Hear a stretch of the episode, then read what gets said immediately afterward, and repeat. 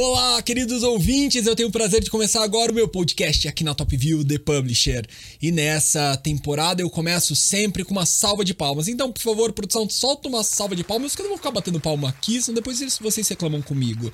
Eu sou o Marcos Yabi, publisher da Top View e também diretor de produto e conteúdo do grupo RIC. Nessa primeira temporada eu vou receber todos os embaixadores da Top View. E eu tenho o prazer hoje de receber minha grande amiga, médica e diretora da clínica, Emanuele Bertoldi. Então eu estou recebendo hoje Emanuele Bertoldi. Muito obrigado pelo seu por você aceitar o seu convite, não, por você aceitar falar comigo. É um prazer estar aqui com você, Marcos. Manu, vamos falar um pouco sobre o seu segmento. Todo mundo, principalmente agora com as redes sociais, olha para as pessoas, idealiza padrões de beleza. Eu mesmo quero ter o nariz de um, o braço de outro, o abdômen de outro.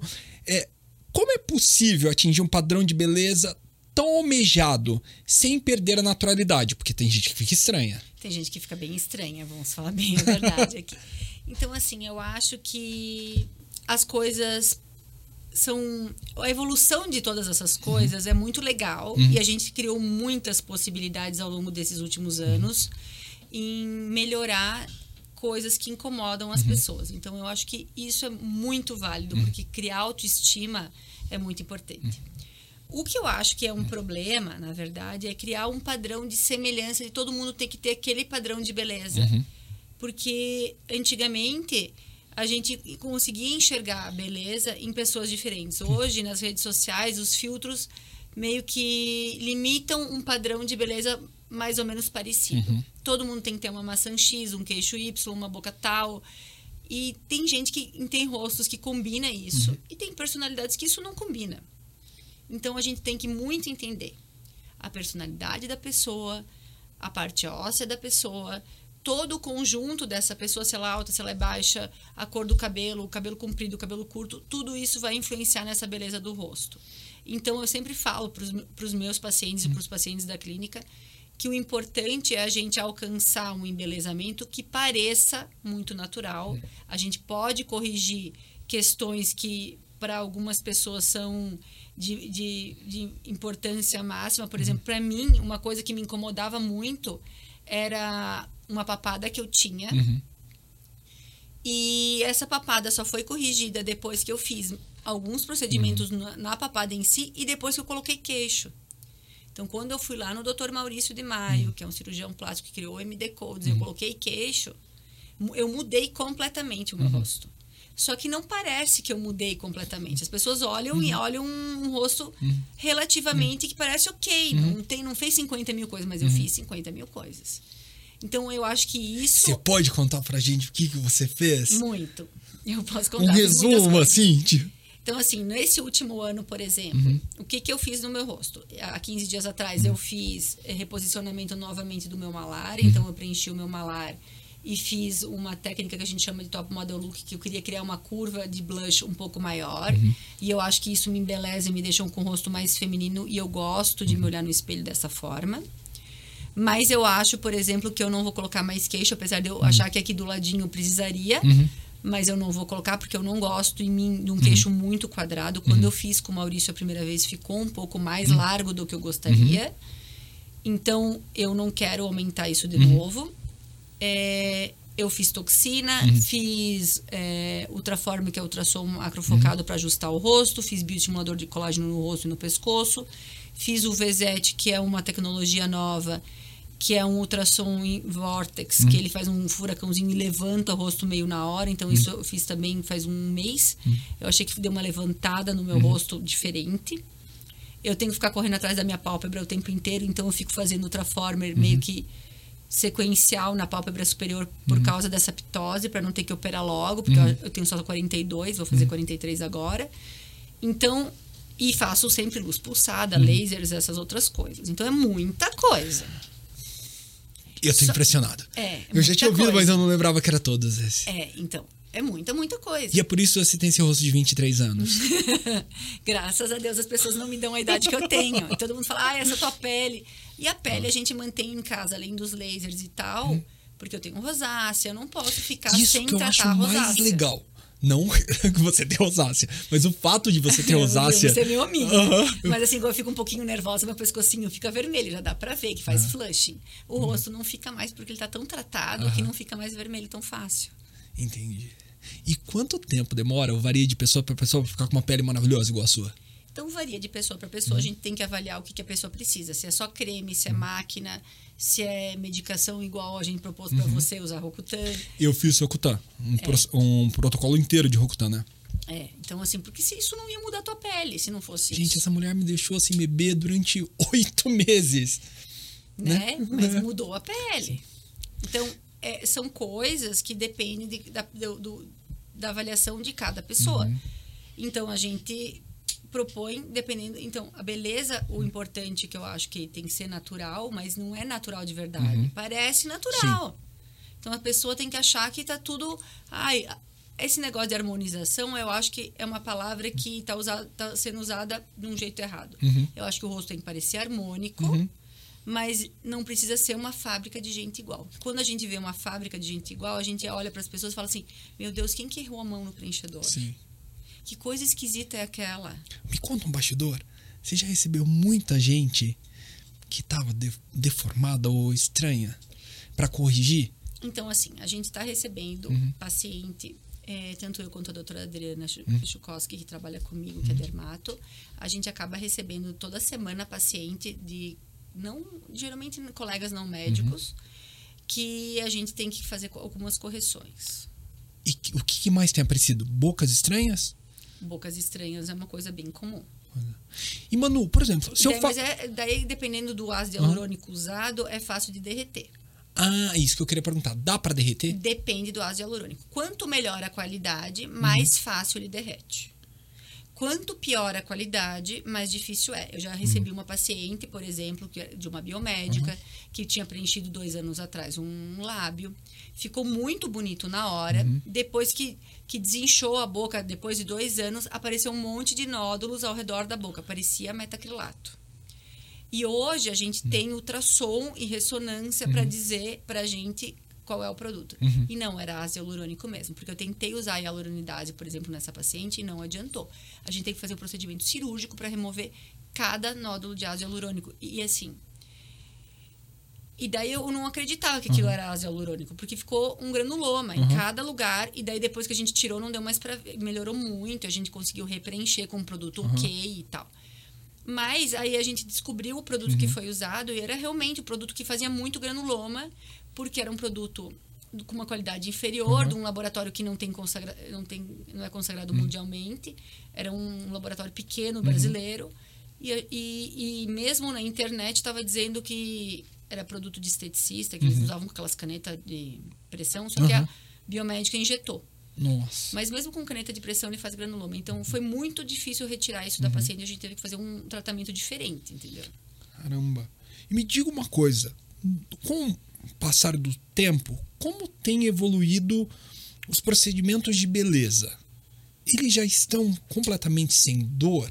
Porque as pessoas, sem dúvida nisso. Eu aposto que quem, você- quem está nos escutando, nos assistindo, fala: Ah, eu não quero fazer porque vai doer. Dói ou não dói? Então, assim, não existe coisa sem dor. É mentira. Que, Ai, não dói nada. É mentira que não dói nada. Botox dói, é picadinha. A gente fala botox, mas é toxina botulínica, não sem conflito nenhum de interesse. Mas, é, por exemplo, preenchedor. Existe preenchedor com anestésico, lidocaína dentro da fórmula dele, e existe sem. Eu acho que é um contrassenso médico injetar um, um preenchedor sem anestésico, porque vai doer muito e vai ficar ardendo depois.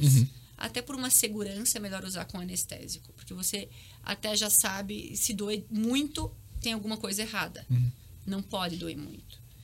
Então, eu, eu acho que, assim, hoje em dia os preenchedores têm anestésico, a gente pode fazer botão anestésico para entrada de cânula, é, a gente faz anestesia gengival para fazer preenchedor de lábio, existem anestésicos super potentes para fazer lasers. Então, assim, indolor totalmente não é. Tudo dói um pouco, depende do limiar da pessoa, mas vale a pena, eu acho. E me diz uma coisa. O Brasil é um dos países que mais faz procedimentos estéticos e não para de crescer. Por que, que você acha que nós brasileiros, que sempre fomos tão à vontade com o corpo e tudo mais, Não é bem assim. As brasileiras Não? não, são à vontade com o corpo. Então me Todo mundo treina muito.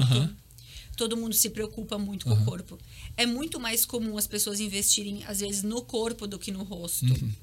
Tá? Elas investem muito mais em tratamento estético corporal do que em rosto, por exemplo. É engraçado, a gente vê pessoas muito malhadas, mu- com o cor- corpo super em cima e com o rosto não tá tão ok assim. O verdadeiro camarão, como dizem na É, internet. existe muita gente assim, muita gente, porque as pessoas investem muito mais no corpo. Então o brasileiro se preocupa muito com a estética, muito com, com estar com. Eu não sei se é porque aqui é mais quente, tudo bem, Curitiba não é, mas tem praia.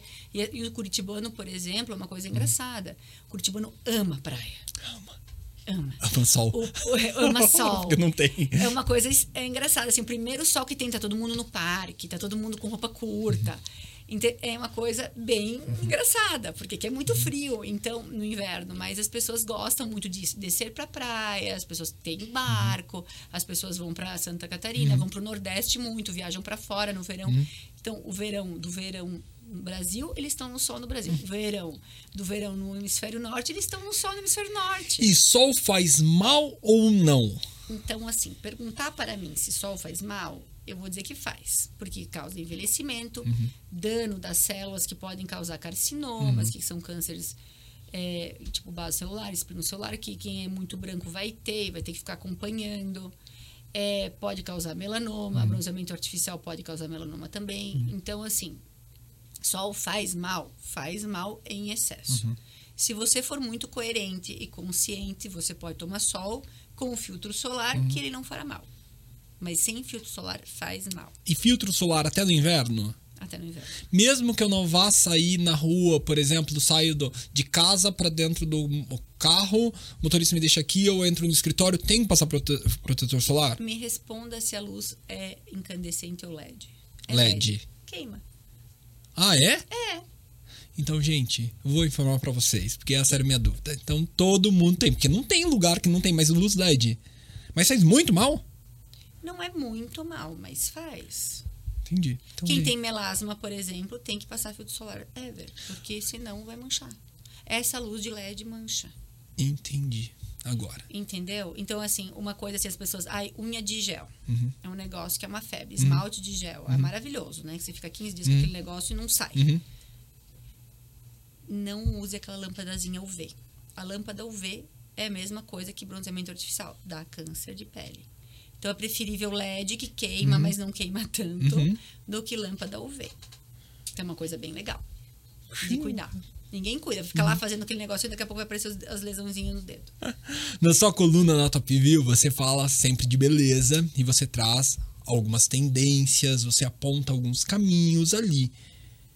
Quais são as. Você pode falar quais são as tendências? O que vai acontecer? O que. O que as pessoas vão. Daqui um tempo vai olhar e falar assim: nossa, eu quero fazer isso? Eu acho assim que o que é a maior tendência hoje é fazer um tratamento completo.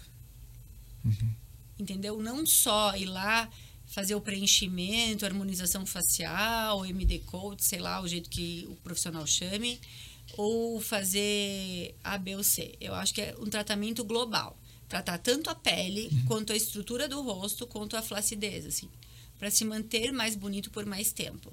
Porque a gente vê muita atriz, por exemplo, lá nos Estados Unidos, mesmo aqui no Brasil, olha a Letícia Spiller. Ela passou ao longo dos anos, continuou bonita ao longo dos anos. Ela não tá uma mulher estranha. Não tá uma mulher com aqueles preenchimentos horrorosos, enfim. Ela tá uma mulher linda, porque ela faz preenchedor, porque ela faz bioestimulador, porque ela faz lasers. E isso a gente vai mantendo. Então, claro, cada dia vai sair uma tecnologia nova. Eles sempre inventam uma coisa diferente. Então, eles estão tá lançando coisa mais rápida do que pico segundo, laser a frio, vai... do- é, quando eu fui para Harvard da última vez, eles falaram que eles iam fazer uma, um laser que gelado para acabar com a acne para sempre e não ter que usar Rocutan. Mas isso não lançou ainda, por exemplo. Mas eles já soltaram um spoiler. Então, a gente está esperando para ver o que tem de mais novo no mercado. Conta pra gente. É uma curiosidade que eu acho que todo mundo que, que vai acompanhando os artistas, o que, que a Anitta fez? Porque a Anitta passou por uma máquina de transformação. Além de plástica, que ela já falou que fez no. Não, ela fez muitas coisas, muitas coisas. Então, assim, é, No corpo, ela fez cirurgia plástica, lipoaspiração, com sculpting. A gente tem uma foto até, não pode falar, mas tem. Tem uma foto dela com a máquina. É, ela fez preenchedor no rosto, ela fez plástica, algumas, ela botou muito preenchedor na boca. Então, ela foi construindo uma persona, entendeu? Ela foi criando uma persona cada vez mais parecida com quem ela acha que ela tem que ser. Mas engraçado que no caso Eu, dela. tenho uma, eu tenho uma ideia de quem ela tá cada dia querendo mais parecer, mas melhor abafa o caso. Tá. Mano, vamos contar um pouco de histórias. A gente quer ouvir mais sobre a sua história de vida. Me conta, como você se apaixonou pela medicina?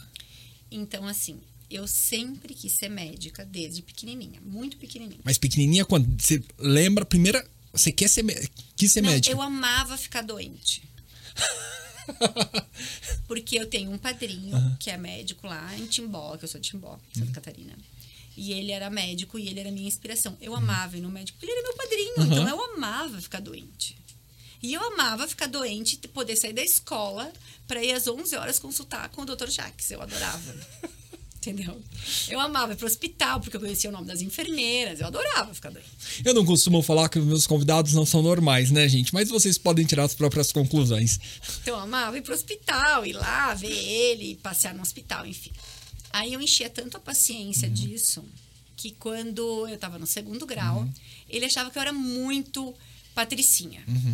Eu, ele achava assim, não, ela é muito bibelozinho, ela é uma patricinha, então eu vou dar um choque nela para ver se é isso mesmo que ela quer. Daí ele chama, me, chama de, me chama de filhinha. Vem aqui, filhinha. Aí eu fui com ele, eu ia com ele no hospital, ele me arranjou um jaleco, na época ele era diretor do hospital. E ele me levou para ver as coisas mais escabrosas que tinha. Então, em- então eu entrei numa sala que tinha paciente que era é, alcoolista com delirium, deliriums tremens, Uhum. Que a pessoa tava lá vendo coisinha, cachoeira, né, né, Então ele me fez entrar na sala do paciente para ver. Eu entrei num paciente que era na, na época, imagi- imagina, faz mais de 20 anos isso, né, quase 30. É, numa- na- no quarto de um paciente que era HIV, e na época HIV era difícil de tratar com tuberculose, o paciente super emagrecido. Eu entrei numa. Isso tudo num dia só. Eu entrei numa outra, no outro, no outro quarto que tinha uma paciente diabética com aquelas úlceras de perna e aquilo cheira muito forte. Então ele foi lá, trocou o curativo da paciente e eu ajudei ele a trocar o curativo. E assim foi o dia inteiro. Assim, era paciente com pneumonia, isolamento, que ela coloca a roupa, tira a roupa. Ele me levou sem ter a mínima noção em todos esses pacientes internados do hospital. É engraçado. Ele me levou para ver assim, tá, e agora ela não vai mais querer vir no outro dia. Então amanhã você vai vir de novo? Eu falei assim, vou, pode me chamar. Que horas que eu tenho que estar aqui? É 8 horas da manhã, eu vou passar visita. E ele era cirurgião pediátrico. Aí daí no outro dia ele me mandou para o centro cirúrgico. Achou que bom, daí eu ia correr. Eu fiquei todos os dias do- das férias no centro cirúrgico. Eu ia entrar às 7 da manhã e saía às 7 da noite. Não saía nem para almoçar. De tão feliz que eu ficava E daí, de como- ficar vendo as cirurgias. Eu ficava lá de roupinha de centro cirúrgico, vendo as cirurgias o dia inteiro. Bem feliz. Você que tá escutando a gente conhece a Emanuele Bertoldi, as- você já sabe que ela é super caxias, ela é estudiosa. Você que não conhece, aqui está. Eu estou entrevistando uma das pessoas mais cricas. É, não, que bom que ele não me chamou de chata hoje. É, gente, porque geralmente. É que nós temos um podcast, as entendeu? Eu viajo pelo Paraná e toda eu falo, eu tenho uma médica que é a pessoa mais chata do mundo. É, mas eu, eu não vou falar isso aqui no podcast, tá? E você, eu viajo, mas você viaja muito para participar de congressos e diversos eventos. Como funciona um congresso de beleza? Como funciona um congresso onde vão lançar novos aparelhos, tendências? Porque eu vejo eles quando nos seus stories, os, os médicos no palco mostrando, demonstrando. Como funciona? Funciona da seguinte maneira: os congressos, na verdade, internacionais, que são os que eu mais gosto de, de frequentar, eles têm um speaker que é ou patrocinado por algum laboratório ou com- ele é convidado pela banca do congresso porque ele tem um nome internacional para dar uma aula. E daí ele conta a melhor técnica que ele faz daquele assunto. Por exemplo, assim, ah, o, o preenchedor que o Switch vai lá e vai lá dar uma aula. O Rox Anderson, que é o cara mais animal de Harvard, que é de laser no mundo. Todo mundo quer assistir a aula do Rox. entendeu? Do Matthew Everett. Todo mundo quer assistir a aula dele, que ele é o pupilo do Hawks. Então, assim, todo mundo vai para essas aulas principais para saber o que vai ter de novo e para aprender as técnicas. Então, no congresso tem as aulas teóricas que eles mostram o que eles fazem de melhor, cada um mostra uhum. o que faz de melhor e tem várias aulas simultâneas nisso. E existem cursos dentro do congresso uhum. que você consegue assistir e fazer a prática. Então é bem legal. É bem legal mesmo.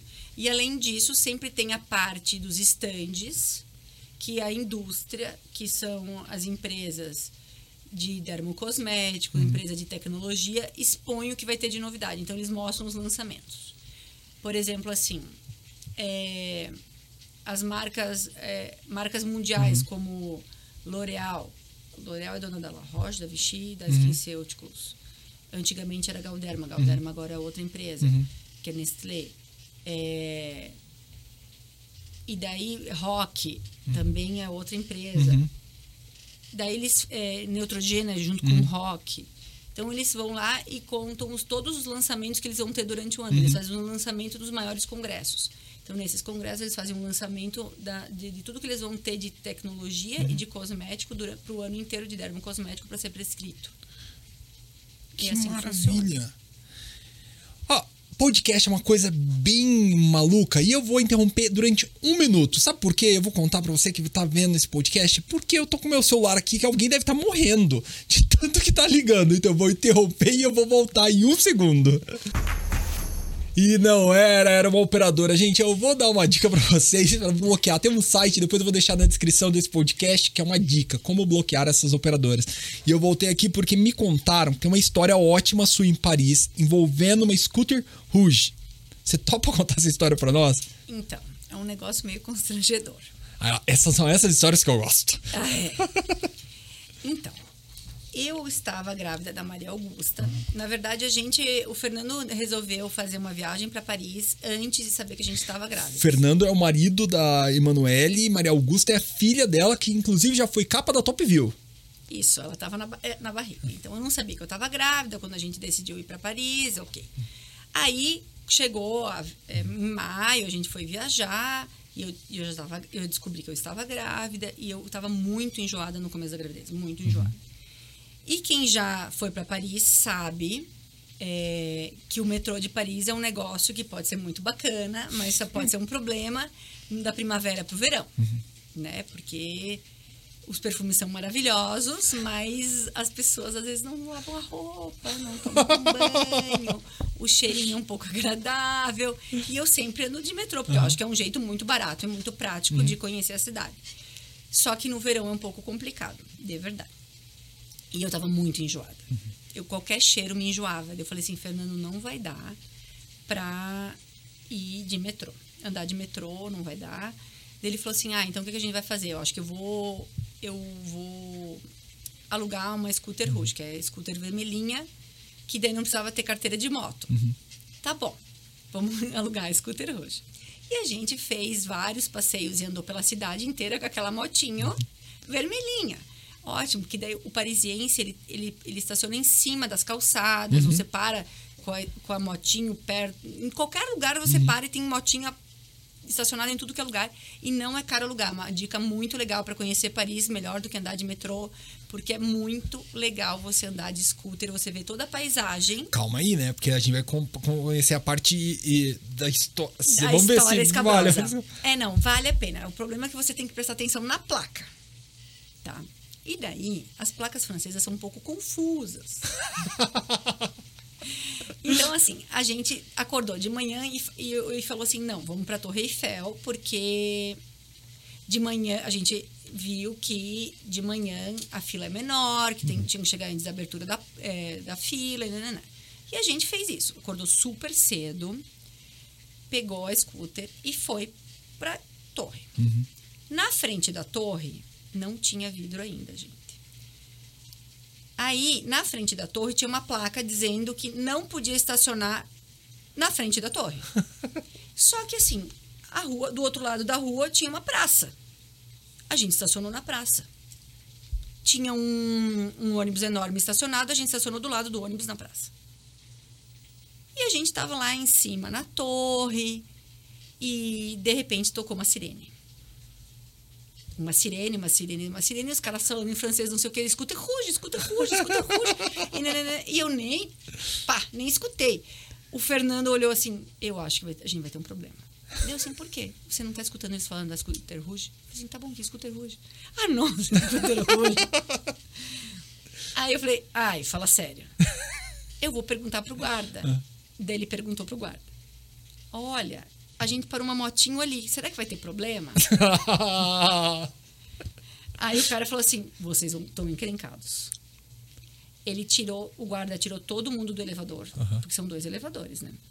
Tirou todo mundo do primeiro elevador, a gente entrou sozinho no elevador. E tinha, além do guarda normal, tinha já aqueles tipo mariners, assim, sabe? Que tem um fuzil, um negócio gigante. A gente saiu, daí o cara dentro do elevador falou assim: achei eles. Eu não entendo nada de francês, mas o Fernando entende. Aí eu falei assim, eu olhei pro Fernando, Fernando assim, ferrou. Olhou pra mim. E eu grávida, como já comecei a chorar. Já comecei a chorar. E daí, a gente chegou no outro elevador, tinha uma fila imensa. Ele tirou todo mundo do segundo elevador e a gente entrou sozinho no segundo elevador. Aí eles escoltaram a gente correndo até um negócio tipo a SWAT. Tinha um, um aqueles robozinhos pra antibomba, tinha um esquadrão antibomba, Porque eles acharam tudo, que- fita zebrada, o inferno. Por quê? Naquele dia, então assim, a gente teve que se explicar Aham. que a gente era brasileiro, turista idiota e parou no lugar errado. E os caras não acreditavam nisso. Achavam, porque assim, olha, a gente tá sabendo que hoje vai ter um atentado terrorista em Paris. Vocês não entendem. Isso, isso foi um pouco depois do.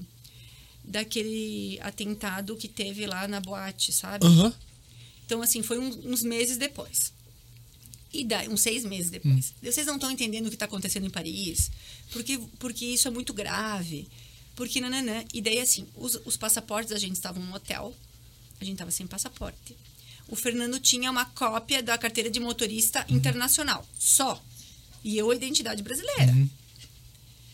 E daí a gente levou um sermão, eu chorei, a mulher viu que isso era uma palhaçada, porque a gente era idiota mesmo. A hora, daí assim, o cara deu uma bronca no Fernando Homérica e ele falou pro Fernando assim, olha, então, o Fernando assim, tô a chave, pode ir lá abrir a scooter hoje. Daí um cara falou pro Fernando assim, não, eu não vou abrir, você vai abrir. Vai, escolhe. daí tava, e tava o robozinho lá, esperando pra tirar. Sério que você, com essa esse rostinho, o cabelo todo certo, você poderia ter sido. Você foi considerada uma terrorista. Sim, mas eu vou contar uma coisa bem séria. Daí a gente foi lá, abriu a, a, a porcaria da- do, do negócio da scooter rouge, só tinha coisinha de neném que eu tava comprando pra Maria Augusta. Aí o cara viu que isso era uma palhaçada, que a gente era idiota. E ok. Só que assim, no mesmo dia, no Charles de Gaulle, explodiu um avião em Paris. Decolou um avião Aham. pro Egito e o, e o avião realmente explodiu. Teve um atentado terrorista naquele dia. Então não era loucurada dos caras, eles estavam preocupados mesmo. Aham. E eles viram com a gente a vulnerabilidade da torre. Por isso, seis meses depois, começou a obra de cavar o túnel ao, ao buraco ao redor da. Então, assim, no outro. em- isso foi em maio, maio, junho. Em. Daí eu ganhei a Maria Augusta em novembro. No outro ano, eu fui para Paris no, no congresso, no Incas, Aham. No começo do ano. Ela era nenenzinha. Eu fui, acabei indo sozinha pro congresso e fiquei lá só quatro dias. E lá já estavam escavando ao redor da torre para colocar os vidros. Então, Tem uma. é, a- chama Emanuele Bertoldi a, Hoje, eu não sei se a culpa é minha. De verdade, não sei. Não quero. Tomara que não seja. Mas eu, Não, acho, que, tomara que seja. mas eu acho que eles viram a vulnerabilidade na torre nesse dia. Inclusive, cônsul, é embaixador da. França, se você chegar esse podcast até vocês, por favor, faça uma homenagem a Emanuele Bertoldi, coloque uma plaquinha lá. Agora Barreira tem um vidro, Emanuele Bertoldi. Agora tem um vidro imenso que você tem que passar por um monte de coisas para chegar perto da torre. Não é mais aberto. Terrorista, então. Então, scooter rouge do Fernando. A parte, uma das partes que eu mais gosto nesse podcast é ping-pong. Apesar que os, no- Ai, os meus tristes. convidados não respeitam o que é um ping-pong. Porque tem comentário. Então pode ficar à vontade para fazer comentário, tá? Tá. Qual foi a melhor viagem da sua vida? É Paris? É onde você quase eu foi adoro terrorista? Paris, mas eu amo Veneza, meu lugar preferido no mundo. Ah, não, vou ter que perguntar por que que, que, te atrai em Veneza? Olha, não sei. Aquele lugar é mágico, aquele lugar toca meu coração. Eu tenho vontade de chorar só de olhar. E o Palácio do Cali é um lugar especial para mim. O teto daquele lugar é o fundo de tela do meu telefone há mais de 12 anos. Eu não vou perguntar pra ela se na vida passada ela já viveu lá, porque esse é assunto pra um outro podcast que a gente vai ter que fazer. Onde você se vê daqui cinco anos? Eu me vejo trabalhando muito. Mais? Não mais, mas eu, eu, amo, eu amo o que eu faço. Eu amo trabalhar, eu fico feliz trabalhando. Isso brilha os meus olhos. Gente, ela me então- atende oito e meia da noite. Mas eu amo trabalhar, então eu não consigo me ver não trabalhando muito. Então eu me vejo trabalhando muito, sendo muito feliz no meu trabalho, sendo muito feliz com os meus filhos e viajando muito. Aí eu vou romper o roteiro aqui, pular o ping-pong. Me diz uma coisa, eu perguntei pra Mabel, que é a nossa embaixadora de tecnologia, teve aqui. Falei, como ela consegue conciliar tudo? Empresária, não sei o que. lá. E eu faço a mesma pergunta pra você, que é bem clichê. Qual o segredo? O que, que você faz pra conseguir dar conta? Marido, carreira, clínica, filhos, mãe, porque eu vejo que a sua mãe também é muito presente, família em si, casa. Então eu não sei se eu dou conta de tudo, na verdade. Às vezes eu dou, às vezes não. Assim, a gente tenta. Ah. E tá tudo bem, é sobre isso? Não, é ok. Agora, hoje em dia eu já não me cobro mais tanto. Assim, tem coisas que dá, tem coisas que não dá. Mãe é uma criatura que sente culpa. Então a gente se sente culpado. Eu me sinto culpada porque hoje eu mandei os dois o dia inteiro pra escola e tô aqui gravando o podcast. Por exemplo. Então- Obrigado e peço desculpas. Então, é uma coisa, assim, que a gente. pre- É uma coisa muito de mulher, eu acho. Mulher faz 50 coisas ao mesmo tempo e vamos, né? Eu acho. Tá, e o que, que você gosta de fazer quando você está com tempo livre? Você tem tempo livre? Eu tenho tempo livre. Na verdade, eu gosto de ficar abraçadinho com os meus filhinhos. Ó, eu não sei se eu posso fazer essa pergunta, mas eu vou fazer. Depois você pode não responder. É verdade que o teu closet tem quantos metros quadrados? Posso te expor assim? Eu não sei exatamente a metragem do closet, mas eu acho que deve ter uns 40. O seu lugar preferido no mundo não é seu closet, né? Não, Qual é o seu... Veneza. Não, mas não, é a sua viagem. Ah, e é o lugar também favorito do mundo? Eu não conheço o mundo inteiro, Sim. mas aquele Do lugar que você conhece, é Veneza. toca meu coração. Ah, gente, vai ter um podcast sobre isso, você pode ter certeza. Segunda temporada eu vou convidar ela aqui porque a gente vai falar sobre outras coisas. Defina a sua profissão em uma frase. É entrega. Medicina é entrega e amor. Uma curiosidade sobre você, que poucas pessoas sabem. Eu falo muito palavrão. E como coxinha. Ah, você come... Não, você come coxinha, é verdade? Adoro coxinha. Eu como tudo fitness o dia inteiro. Não misturo carboidrato, mas coxinha eu amo. Se você pudesse reviver um momento da sua infância, qual seria esse momento? Passear de mão dada com meu nono. E quando eu penso em Emanuele Bertol de uma palavra que tem que estar do lado, qual palavra é essa? Perfeccionista. Sabia. Ela é muito perfeccionista. Só que é o seguinte, ela é perfeccionista, daí eu falo que eu quero mexer aqui, não sei o que ela fala, não, não, não, não. Daí esses dias ela brigou comigo, que ela falou assim, quem entende de simetria no rosto? Sou eu ou você? Entendeu? Essa não, é mas Emanuele. não é assim. Eu acho assim que pequenas assimetrias, por exemplo, Uhum. vamos falar de simetria de rosto.